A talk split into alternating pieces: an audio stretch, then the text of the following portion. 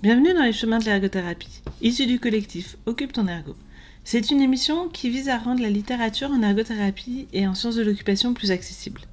Pour cela, je prends un article relié à l'ergothérapie et ou aux sciences de l'occupation.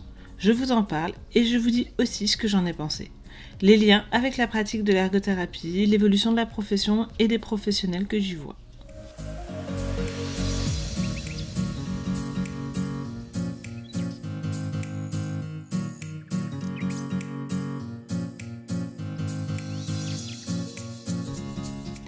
Je suis Clémence et aujourd'hui je vais vous parler de l'article Synthèse des facteurs internes essentiels aux ergothérapeutes pour agir en tant qu'agent de changement. Écrit par Pénélope Blondin-Nadeau, Jérémy Audet, Élodie Chenard, Audrey Angeli, Lorraine Pétrin, Josiane Ruest et Annie Carrier, publié en 2021 dans la revue francophone de recherche en ergothérapie.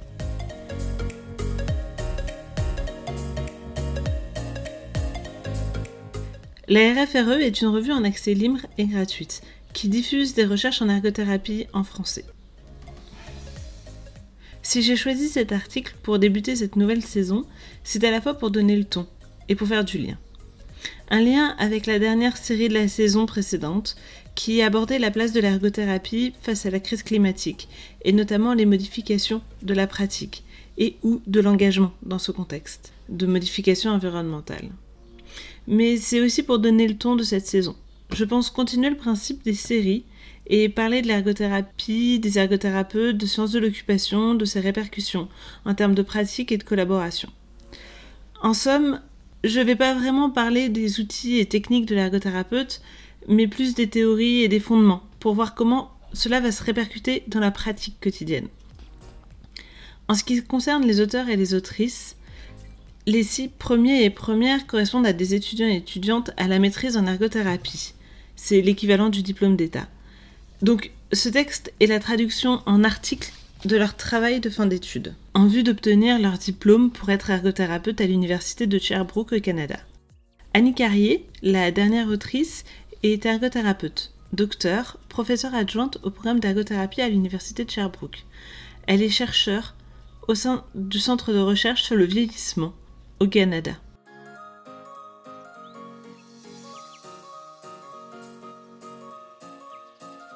Les présentations sont faites. Parlons de l'article.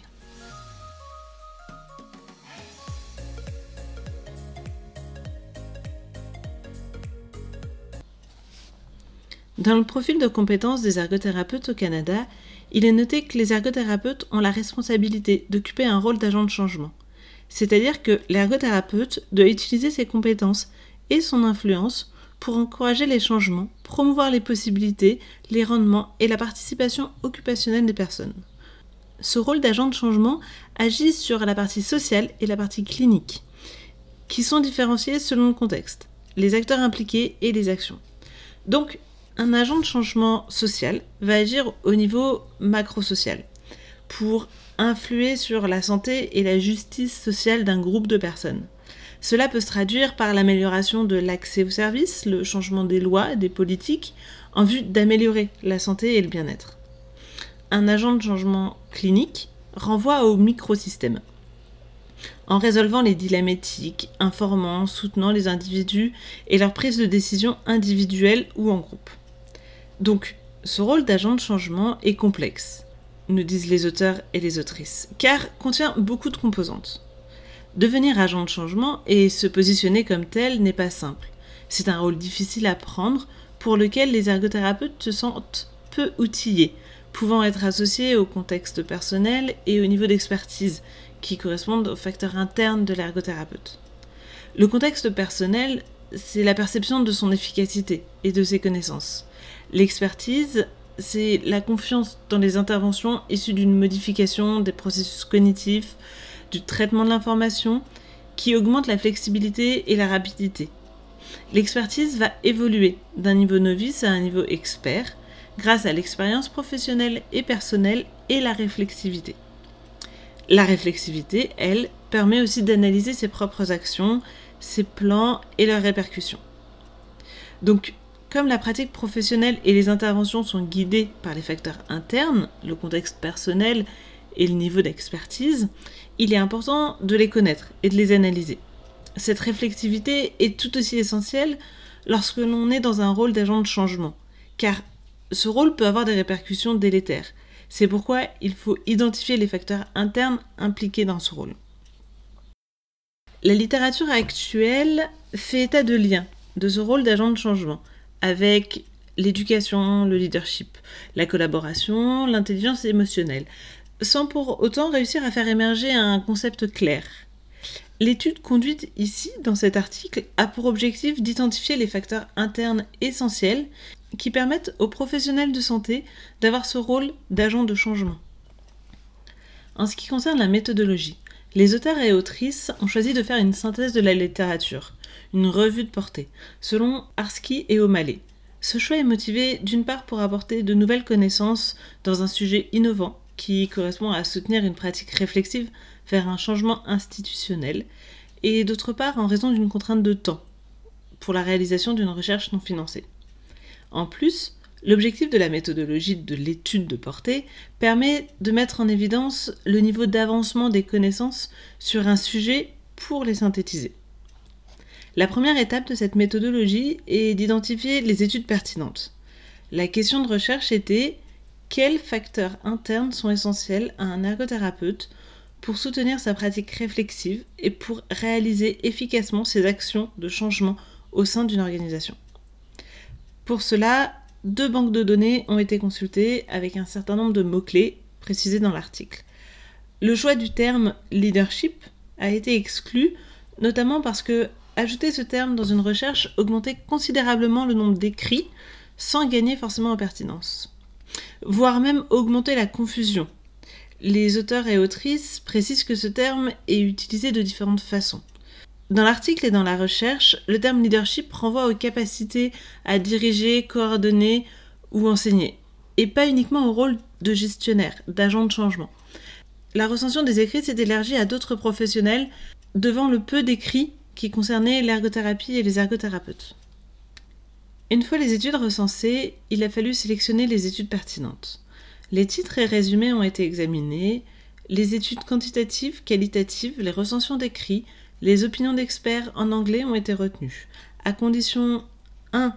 qu'elles soient publiées dans une revue révisée par les pairs, 2. qu'elles abordent le rôle d'agent de changement ou l'innovation, 3. qu'elles informent sur des facteurs qui permettent aux professionnels de santé de réaliser des actions de changement. Certains articles ont été exclus quand 1. Il n'était pas accessible électroniquement. 2. Nécessitait un paiement pour y accéder. 3. Était uniquement un abrégé de conférence ou juste un protocole de recherche. 4. Parlait de la gestion d'un seul service. Tous les membres de l'équipe ont participé à la sélection des articles et les désaccords ont été discutés. Ensuite, il y a eu lieu l'extraction des données. Les données ont été classées par rapport au contexte, tels que les années, pays de publication, le type d'article, les professionnels concernés et les données qualitatives, telles que objectifs de l'étude, méthode, participants, résultats par rapport aux facteurs internes. Les données contextuelles ont été traitées avec des statistiques descriptives et les données qualitatives ont été traitées avec une analyse thématique. Chaque thème a fait l'objet d'une discussion pour que ceux effectivement retenus soit l'objet d'un consensus. La description de chaque thème et sous-thème a aussi été validée. Maintenant, regardons les résultats. 664 articles ont été identifiés au départ. 144 ont été retenus pour une lecture approfondie. 25 ont été traités. Une moitié était composée d'études empiriques, c'est-à-dire s'appuyant sur l'expérimentation ou l'observation, et l'autre moitié abordait les notions théoriques. La plupart concernaient les soins infirmiers et ont été publiés après 2009, notamment en Amérique du Nord. Un seul article faisait référence à l'ergothérapie. Trois grands facteurs internes ont été mis en évidence pour réaliser des actions d'agents de changement. Les déterminants personnels, les habiletés relationnelles et les aptitudes à diriger. Certains articles abordaient un thème, d'autres deux, et sept ont abordé les trois thèmes. Pour ce qui est tout d'abord des déterminants personnel. On comprend les traits de personnalité et les qualités intrinsèques du professionnel. Ces déterminants permettent de se développer comme agent de changement. Les études traitées font ressortir 25 déterminants personnels qui favorisent le rôle d'agent de changement, et notamment l'intelligence émotionnelle personnelle. Cette intelligence émotionnelle personnelle comprend la conscience de soi, qui permet de connaître ses points forts et ses points faibles, et une connaissance de ses valeurs personnelles. L'autogestion, qui permet aux professionnels de se maîtriser, de s'adapter, d'être consciencieux et de faire preuve d'initiative. On retrouve aussi parmi ces déterminants les connaissances acquises et l'éducation, ce qui permet ainsi aux professionnels d'avoir plus d'outils pour initier un changement. Les auteurs et autrices abordent aussi dans l'article la place de la motivation, la résilience et le sentiment d'efficacité personnelle qui permettent aux professionnels de s'adapter, de s'ajuster aux situations. Le second facteur correspond aux habiletés relationnelles. Elles se développent à partir des déterminants personnels, orientés dans la relation vers l'autre. Ces habiletés visent à améliorer le travail d'équipe en prêtant attention aux différents membres. Les auteurs et autrices ont retrouvé 11 habiletés relationnelles. La principale, c'est la communication, ouverte, active, bienveillante, pour encourager la place et la reconnaissance de chacun. Ensuite a été retrouvée la collaboration, notamment en lien avec l'organisation et l'environnement. C'est en facilitant la collaboration qu'il est possible de voir apparaître du changement, et en prenant en compte et en soutenant l'ensemble des points de vue qui s'expriment, ce qui permet de construire une relation de confiance. L'agent de changement doit aussi s'appuyer sur l'intelligence émotionnelle sociale, comme habilité relationnelle. Cette intelligence émotionnelle sociale s'appuie sur la conscience sociale, telle que l'empathie, la prise en considération des émotions et l'écoute active. Elle s'appuie également sur la gestion sociale, c'est-à-dire l'entretien des relations interpersonnelles. Le dernier facteur mis en évidence dans cet article pour promouvoir le rôle d'agent de changement correspond à l'aptitude à diriger. Elles sont souvent associées à une situation de pouvoir permettant de guider l'équipe vers le changement. Les habiletés relationnelles et déterminantes personnelles viennent renforcer cette aptitude à diriger. Parmi les articles pris en compte, quatre éléments ont été retrouvés comme composantes de l'aptitude à diriger. Tout d'abord, le leadership transformationnel, qui correspond au processus de transformation en vue de motiver et inspirer les membres de l'équipe vers une collaboration, vers un changement. Pour cela, il faut utiliser les habiletés relationnelles telles que l'écoute active, l'empathie, ainsi que les déterminants personnels tels que l'intelligence émotionnelle. Ensuite, ce leadership est renforcé par les pouvoirs utilisés. Ils sont de trois types légitime, d'expert ou associatif. Le pouvoir légitime correspond au fait que la personne, l'agent de changement, soit dans une position de pouvoir qui lui permet de porter ce changement. Le pouvoir d'expert renvoie à l'idée que l'agent de changement s'appuie sur une expérience et une expertise clinique pour proposer le changement. Et le pouvoir associatif renvoie à la capacité d'associer, de rassembler des experts et des dirigeants pour potentialiser leur crédibilité, leur expertise sur le changement à conduire. Cela doit se faire en prenant en compte les phases du changement. Un changement n'a pas lieu comme ça, du jour au lendemain. On retrouve tout un processus qui conduit au changement. Dans l'article, deux processus sont décrits. Un en cinq phases, l'autre en sept. Globalement, parmi ces étapes, on retrouve la préparation. Il est primordial qu'un changement soit préparé et justifié. Il faut aussi impliquer les parties prenantes pour favoriser leur engagement et diminuer les réticences. Et pour finir, il faut pérenniser et stabiliser le changement. Pour être mené à bien, cette phase de changement s'appuie sur les compétences spécifiques issues des déterminants personnels, tels que la résilience, la créativité et les habiletés relationnelles, comme l'intelligence sociale. Cela doit permettre à l'agent de changement de maîtriser sa prise de décision, de renforcer sa réflexion et sa compréhension de la situation. Si l'on fait la synthèse de tout ça, les déterminants personnels correspondent à la plus grande composante nécessaire pour être agent de changement. L'habilité relationnelle est aussi très présente et s'appuie beaucoup sur ces déterminants personnels. L'aptitude à diriger a un rôle différent, car peut exister en dehors des deux autres, mais doit quand même interagir avec elles pour produire du changement, et surtout rendre le changement acceptable et nécessaire. Maintenant que les résultats sont présentés, quelle discussion propose l'article? L'objectif de l'étude était d'identifier les facteurs internes essentiels pour que l'ergothérapeute puisse réaliser des actions d'agent de changement et aussi soutenir la réflexivité professionnelle. Trois facteurs ont été identifiés et chaque facteur possède des sous-éléments. Cette étude apporte des connaissances plus précises, plus spécifiques sur les différentes composantes nécessaires pour induire un changement. La littérature mettait en avant le manque d'outils pour occuper ce rôle. La recherche conduite permet de pallier à cela sans toutefois aborder le sentiment d'efficacité personnelle. Or, ce manque de sentiment d'efficacité personnelle va se répercuter sur la motivation, qui est un des déterminants personnels importants. Cette étude renforce aussi les apports de la littérature en réaffirmant le besoin de réflexivité, qui est notamment associé à une plus grande conscience de soi et une conscience sociale. Les auteurs et autrices soulignent que cette étude permettra aux professionnels d'avoir une connaissance plus approfondie des facteurs permettant d'agir comme agent de changement, et ainsi de pouvoir développer et renforcer ces facteurs et augmenter sa confiance en soi pour devenir soi-même un agent de changement. De plus, cette étude apporte aussi une autre réflexion, notamment en termes de recherche à poursuivre. Par exemple, pour développer un outil qui permet d'analyser les facteurs internes et évaluer les effets de ces facteurs sur leurs actions. En somme, un outil pour plus facilement prendre le rôle d'agent de changement. Cet article n'aborde pas les facteurs externes. Or, il semble important de pouvoir identifier les facteurs externes afin d'avoir une compréhension plus large des éléments favorisant le changement. Parmi les forces et les limites de la recherche, il faut noter que c'est la première étude qui vise ce recensement, avec une méthodologie rigoureuse, contrainte par des facteurs associés au fait que la recherche est conduite dans le cadre d'un travail étudiant, c'est-à-dire dans une temporalité courte, avec une absence de financement et une recension restreinte aux articles accessibles facilement. Par contre, 72% des articles retrouvés ont moins de 10 ans. C'est donc un sujet d'actualité sur lequel il est important de se pencher, notamment lorsque le rôle de l'ergothérapeute n'a été abordé que dans un seul article.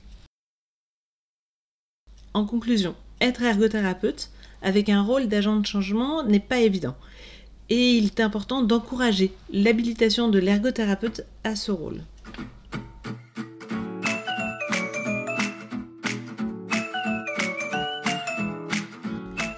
L'article est terminé. Maintenant, je vais vous partager ce que j'en ai pensé.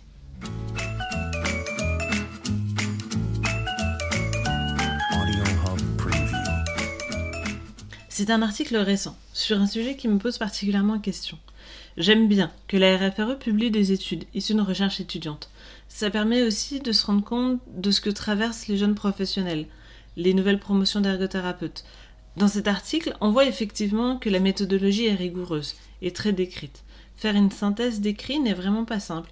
Alors, même s'il y a des limites identifiées dans l'article, c'est un travail très intéressant.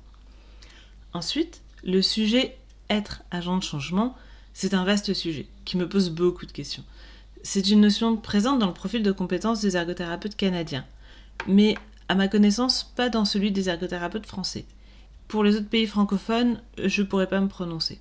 Donc, comme c'est dans le référentiel, c'est un vrai sujet, et c'est une demande qui est faite aux ergothérapeutes d'apporter, par leur pratique, une transformation, un changement clinique et social.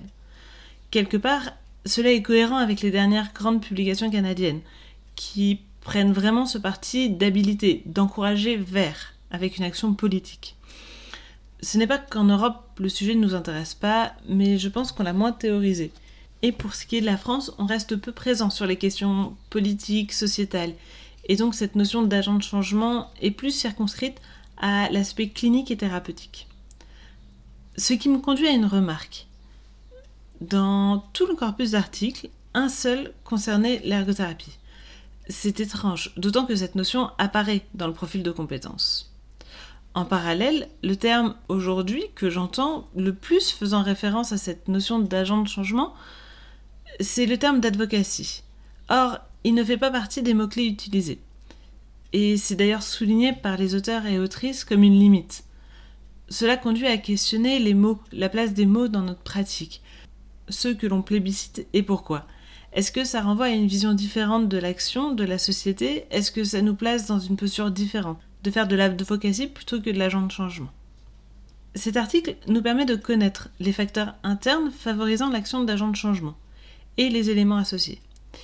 Quelque part, c'est comme si nous avions une liste de courses, mais sans savoir quels sont les dosages et les étapes.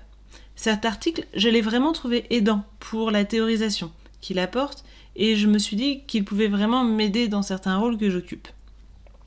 Et c'est là que je me suis demandé, est-ce que tous les éléments doivent être présents? Et dans quelle proportion? Est-ce que certains sont indispensables et donc doivent absolument être développés avant d'initier tout changement? Comment m'assurer que l'action que j'entreprends va aboutir à un changement? Normalement, si j'ai la majorité des facteurs identifiés dans l'article, ça devrait le faire, non? Oui et non, parce qu'il y a aussi cette notion de facteur externe, qui est à mon sens non négligeable. Quand on parle de changement, notamment social, on ne se place pas dans une perspective de développement personnel. Si on ne prend pas en compte la place et l'importance de l'environnement, aussi forts soient nos facteurs internes, le changement n'aura pas lieu.